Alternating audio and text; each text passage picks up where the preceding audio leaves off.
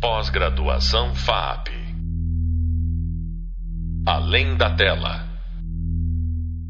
Olá, eu sou o Flávio e agradecemos a gentileza da diretora, produtora e professora Lilian Santiago em conversar conosco nesse podcast. Entre as importantes reflexões do audiovisual contemporâneo, e não apenas documentarista, está também a representação do negro no cinema. A diretora Lilian Santiago, ela tem um trabalho bastante extenso sobre essa questão e não só o, o motivo desse podcast é também ela trabalhar em várias funções, então como como produtora e diretora e também como professora. Então eu queria, se possível, Lilian, explorar um pouco essas múltiplas atividades e como elas elas estão presentes na sua obra. Muito bem-vinda, obrigado por aceitar o convite. Talvez você pudesse começar se apresentando inicialmente, contando um pouco como você começou a trabalhar com cinema e, e vindo para a produção recente. Eu também também queria que talvez a gente saísse um pouco de cinema e se puder falar sobre a Casa de Cultura de Salto também, eu gostaria muito de um, de um relato para ajudar a divulgar essa iniciativa também. Ah, Obrigado, muito obrigada. Valeu, Flávio, muito obrigada. É um prazer estar aqui com vocês nesse podcast. Agradeço demais o convite e vamos ver que a gente, que a gente pode contribuir para esse pensamento do documentário no Brasil. É, bom, eu tenho 52 anos agora e, e trabalho com cinema desde os, desde os antes dos 20 anos e quis fazer cinema logo nesse período que Fernando Collor acabou com o Embrafilme, em 91. Essa uma vontade imensa de fazer cinema no momento em que não tinha produções. Em né? 91 a gente teve três filmes lançados no Brasil. Um documentário, Conterrâneos Velhos de Guerra, uma ficção. Vladimir um, Carvalho, né? É, e uma ficção e do Guilherme de Almeida Prado, Perfume de Gardenia e um curta-metragem da Turma da Mônica. Então é nesse cenário de produção brasileira que eu tenho muita vontade de fazer, porque começa a fazer com publicidade, que foi a porta que me abriu, meu irmão já trabalhava com isso. E aí, quando eu tive a oportunidade, nossa, eu quero muito fazer isso, mas que pena, né? Trabalhar com pessoas tão criativas, legais, só trabalhando com publicidade. Queria muito que viesse cinema. Então, a primeira oportunidade que eu tive foi com Caio Gulani, uma produtora que a gente trabalhava junto. A gente se conheceu e falei da minha vontade enorme de fazer cinema. E o primeiro filme que ele fez direção de produção, que foi Os Matadores, do Guilherme de Almeida Prada, era a produção executiva da Sara Silveira. Aí ele me chamou para trabalhar e aí eu não parei mais. Do Beto então, Brant, não? Isso. Então, esse, minha história se confunde com a retomada do cinema brasileiro a partir do final da Embrafilme e a promulgação da Lei do Audiovisual em 1993. Os Matadores é dessa primeira leva de filmes que são produzidos. A gente filmou em 94, foi lançado em 95 e então foi graças a essa abertura das leis de incentivo que eu comecei a trabalhar na área e na produção, né, que foi a porta que se abriu, porque meu desejo de fazer cinema era muito grande, então eu faria qualquer coisa para poder estar nessa praia e foi o que a porta que abriu e acabei me dedicando a isso por muito tempo. E depois Aí depois eu comecei a fazer documentários. Fui fazer faculdade de História e, inclusive, né, nós fomos contemporâneos do tempo ali na FEFELESH. E a partir da, da faculdade de História foi subindo essa vontade de falar sobre a história, né, a história da população afro-brasileira, a história do negro no Brasil, a história indígena, a história das mulheres, todas as histórias não contadas. E comecei a fazer isso pela história do negro no Brasil, né? Foi meu jeito de fazer história, fazer documentário. Eu nunca fui, nunca fiz, eu sou bacharel, nunca fiz licenciatura, nunca pensei em estar numa sala de aula dando aula em história.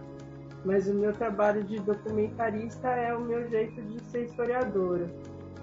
E aí já são, desde então, desde o primeiro filme, que é Família Alcântara, que eu lancei em 2006 com meu irmão.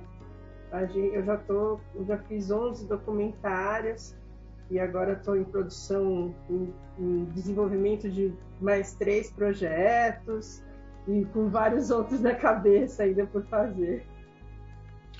Fala um pouquinho do, do Família Alcântara depois do Balé no Pé no Chão, como, como você chegou nessas, nessas pessoas, nesses temas? É, família Alcântara começa no processo durante a faculdade, né? A ausência da história do negro ali naquele curso foi uma coisa que é, foi muito tocante para mim. Eu nem imaginava isso. Eu achei que eu ia encontrar a história, a história de onde eu vim, do meu povo, e aí ver-se que a sua história é inexistente e que você tem que aprender uma história que não lhe pertence no curso da História da USP, justamente, da Universidade Pública. Exatamente, né? Então foi uma, é, foi uma espécie de resistência, estratégia de sobrevivência, né? Pesquisar por fora. Então eu me aproximei do, do grupo Cachoeira, que estuda é, cultura afro-brasileira no Sudeste, e o pessoal se reunia ali na USP, plantou uma bananeira na frente da ECA fazia batuque e congada e candombe, várias é, manifestações afro-brasileiras estudando, viajando, conhecendo comunidades. E foi, foi um processo junto com o falecimento do meu pai também, que é um homem negro de Minas Gerais, e que tem uma história que foi não foi contada, né? As populações negras indígenas dessa miscigenação brasileira, elas acabam é, invisibilizadas nas histórias da família. Então, eu perdi o contato com essa família negra, como eu perdi o contato com a minha família indígena.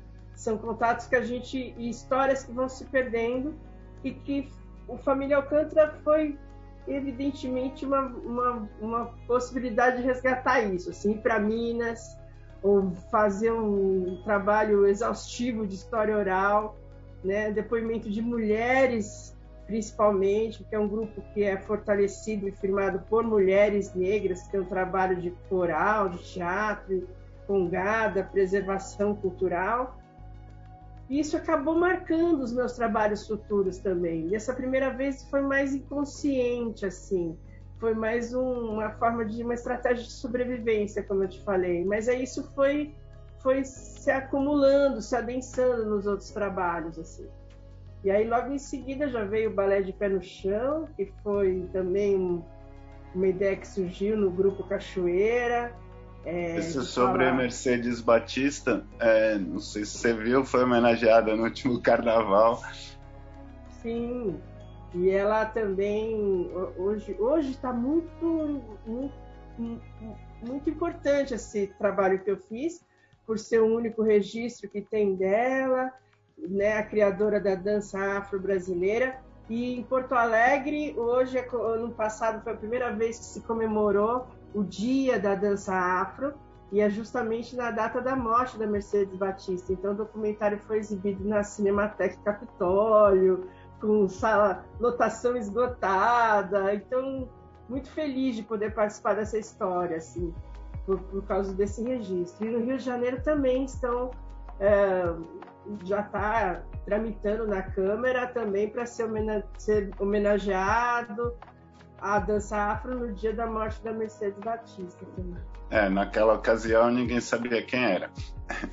é, quase ninguém sabia, não sei quem é. tinha convivido né, e participado da história, porque é uma história viva da cultura brasileira, né? Ela inaugura a dança moderna no Brasil. A primeira bailarina que põe o pé no chão, né? A dança clássica ela é com sapatilha, a dança moderna ela é uma dança livre da sapatilha. E no Brasil, a dança livre de sapatilha, a primeira dança livre de sapatilha é a dança afro, da Mercedes Batista. Então, ela ainda não está no lugar que ela tem que estar na história, porque não é só importante para o afro-brasileiro, é importante para a história da dança no, no Brasil e no mundo. Né? Ah, sim. E sua atividade como produtora?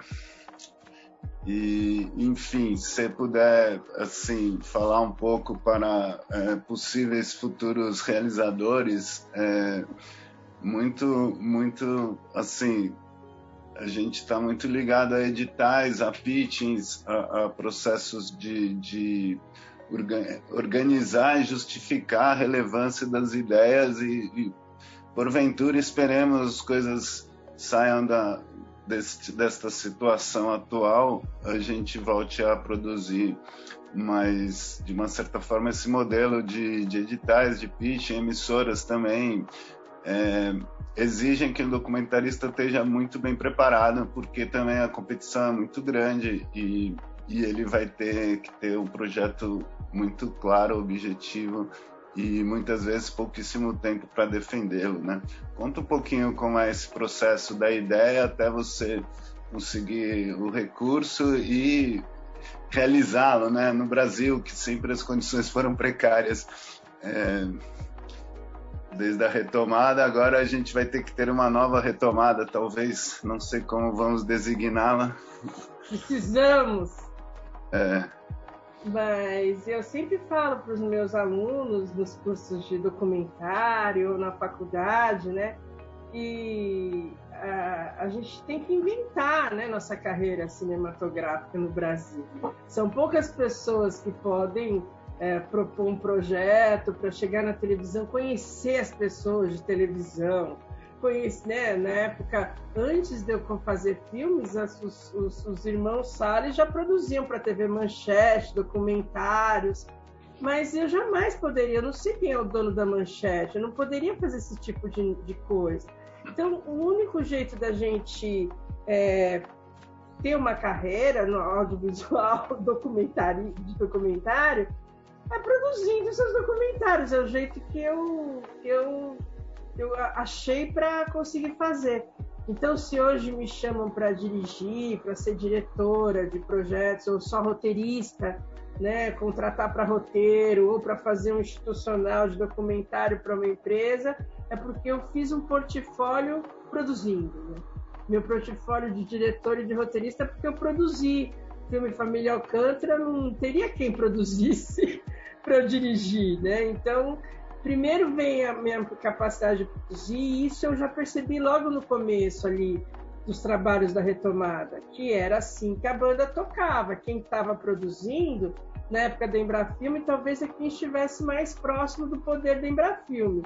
Quem está produzindo na retomada é quem tem trânsito entre empresas, grandes empresas que conhecem, têm capacidade de captar recursos, ou quem consegue captar com editais, né, o PROAC, que, que é, o fomento do governo do estado, os fomentos federais no governo é, Lula e no governo Dilma, a gente teve vários editais federais de, de documentário e eu tive o prazer de conseguir muitos editais, né? Desses porque eu me dediquei muito tempo a, a, pensar a produção, a pensar a elaboração de projetos, desde o roteiro até desde a para captar recursos até o lançamento, né? Então é um, um, dia a dia de produção, de desenvolvimento de projetos. Também fiz isso para muita gente. Trabalhei muito tempo como é, escritora de projetos e, e fazendo desenvolvimento em produtoras isso me capacitou para produzir, né? E graças a isso que eu tenho uma produção totalmente contra-hegemônica, assim. Enquanto estavam fazendo filmes é, com pessoas negras, é, filmes que, que, retratam a população afro-brasileira sempre de um ponto de vista é, criminal, uma visão da periferia de um lado perigoso, do outro minha produção é totalmente oposta a isso, né? Mas só porque eu consegui captar recursos, porque não era o que se queria passar, não era o que uma TV gostaria de produzir, exibir. É um contra-documentário quase a minha carreira, né? Mas graças a esses editais, concursos, né, tentei captar com empresas, acho, sempre acho que vou conseguir. Ainda não cheguei nessa, nesse lugar de captar recursos com lei de incentivo com empresa diretamente, só com concursos. Então, Petrobras, Sabesp, então faz um concurso e a Sabesp apoia o projeto por lei de incentivo por causa do concurso. Né? Então, é fundamental a gente, esse formato que é o audiovisual agora, é fundamental a gente entender de produção. Agora já está mudando um pouco, porque as TVs estão contratando, streaming, temos um outro lugar, digamos assim. Mas há 20 anos atrás era a única porta possível, era essa. Né? E hoje, como você vê o, o, o, cenário de representação do negro, ou talvez mais especificamente da mulher negra no cinema e na televisão, como você, você observa essas mudanças, algumas muito nítidas, outras talvez duvidosas? É, eu sinto que depois da morte de, do George Floyd, uma coisa que não aconteceu no Brasil, mas que impactou demais a indústria do entretenimento, sediada nos Estados Unidos principalmente, as empresas que se alinham, fazem negócios ou que são subsedes de empresas norte-americanas começaram a se organizar para ações afirmativas, para inserir de alguma forma a população negra. Uma tentativa de não perder negócios e nem lucros, né? Só que assim, o Brasil, a gente está aprendendo a fazer isso. Então, a gente está num momento assim que é um delay entre uma vontade política que se tem de que as coisas aconteçam, uma vontade de que não se diminua os lucros e que aparentemente pareça que a gente está fazendo ação afirmativa, e um controle, uma falta de de vontade de fazer isso mesmo, né? Então é um, tá um momento assim de um é, parece que é um cabo de, de guerra, né? De um lado é, as pessoas querendo pessoas negras, mulheres negras para dirigir, para produzir, mas sempre de um jeito para cota, né? Para conseguir mais pontos no edital, para ficar bem com, com, com o cliente. Tá um momento assim, a gente sente isso e eu acho, é esse momento inicial de ações afirmativas. Acho que isso vai. A tendência é se transformar. Mas esse momento atual é muito é, é estranho, é, é, é, feliz, né? Porque nunca fui chamada para tantas coisas, nunca vi tantas mulheres negras produzindo e dirigindo. Todo mundo que eu conheço está trabalhando. Mas é com grande dificuldade de negociar contratos, de ter um trabalho efetivamente criativo e ter a sua voz realmente ouvida, né? Não ser só um número, um, uma pessoa que vai ficar bem na foto para passar um pano de diversidade. É, esse eu acho que é, que é uma das, das principais questões que a gente precisa estar atento, que é a complexidade é, do, da transição brasileira e o quanto a gente ainda tem para andar pela frente, né? Lilian, é, eu queria que você contasse também é, um pouco essa tua vivência como professora universitária e, e, e, também produzindo aí morando na cidade de Salto, produzindo um festival e, e depois a, a Casa da Cultura Negra e e suas outras experiências que a gente vai chamar de cinema expandido, né, de instalação e outras coisas, mas também para a gente também para contar um pouco como esse, esse universo é, é, enfim, tem várias possibilidades. Você não faz só uma coisa e como elas se, se relacionam também ou, ou se impulsionam mutuamente. Então, eu tô aqui em Salto há mais de 10 anos, né, pra, aqui no interior de São Paulo, onde eu atualmente coordeno o curso de cinema. É, são mais de 12 turmas já formadas e já tem um caminho já longo também na educação audiovisual superior, que começou lá em São Carlos, na, na Federal de São Carlos, passando por vários cursos Mas é, tenho muita alegria de estar no dia a dia, de, na formação de estudantes, num curso que é muito prático, isso é muito diferente de outros cursos de cinema, porque a gente produz, o pessoal já produz desde o primeiro ano, já começa produzindo, e a gente. Meu, uma alegria, né? Ver o pessoal trabalhando com aquilo que você ajudou na formação, vivendo, pagando as contas como trabalhador do audiovisual. Então, eu tenho uma alegria muito, muito grande de ser assim, uma espécie de madrinha, tia, algo assim, de uma galera que está trabalhando, né? E gente do interior, que às vezes não tinha perspectiva de entrar no cinema exatamente, mas que durante o processo vai se transformando e consegue se inserir bem. Né? Então, esse trabalho na universidade também abriu uma possibilidade de trabalhar com a comunidade negra aqui da cidade. E desde que eu cheguei na universidade, ela também já abriu as portas para fazer oficina, em parceria com a prefeitura, com a Secretaria de Ação Social, oficina de vídeo. E esse trabalho foi levando em outras, numa espiral de realizações com a comunidade, com a universidade, o meu trabalho, que desembocou na Casa da Memória Negra de Salto, que é um documentário de exposição é, instalado dentro do museu da cidade, uma cidade que se imaginava italiana, que tinha todo o imaginário ligado apenas à, à imigração italiana, mas com muitos negros, indígenas e enfim e que com a Casa da Memória a gente insere, através do audiovisual, né, a história dessa população na história oficial, né, na história museológica da cidade. Então, esse é meu trabalho de doutorado também, é, e que eu estou fazendo na ECA, junto ao Lab Arte Mídia, do professor Almir Almas, pensando em como usar o audiovisual para inserir populações subrepresentadas em museus porque a história dessas populações ela não é, não está no mobiliário, não está em obra de arte, ela está na, principalmente na história oral, nos depoimentos, nas fotos, numa contra-história, podemos dizer assim, que o audiovisual pode e deve servir de ferramenta para a preservação e divulgação dessa história. Então, estou nessa batalha aí.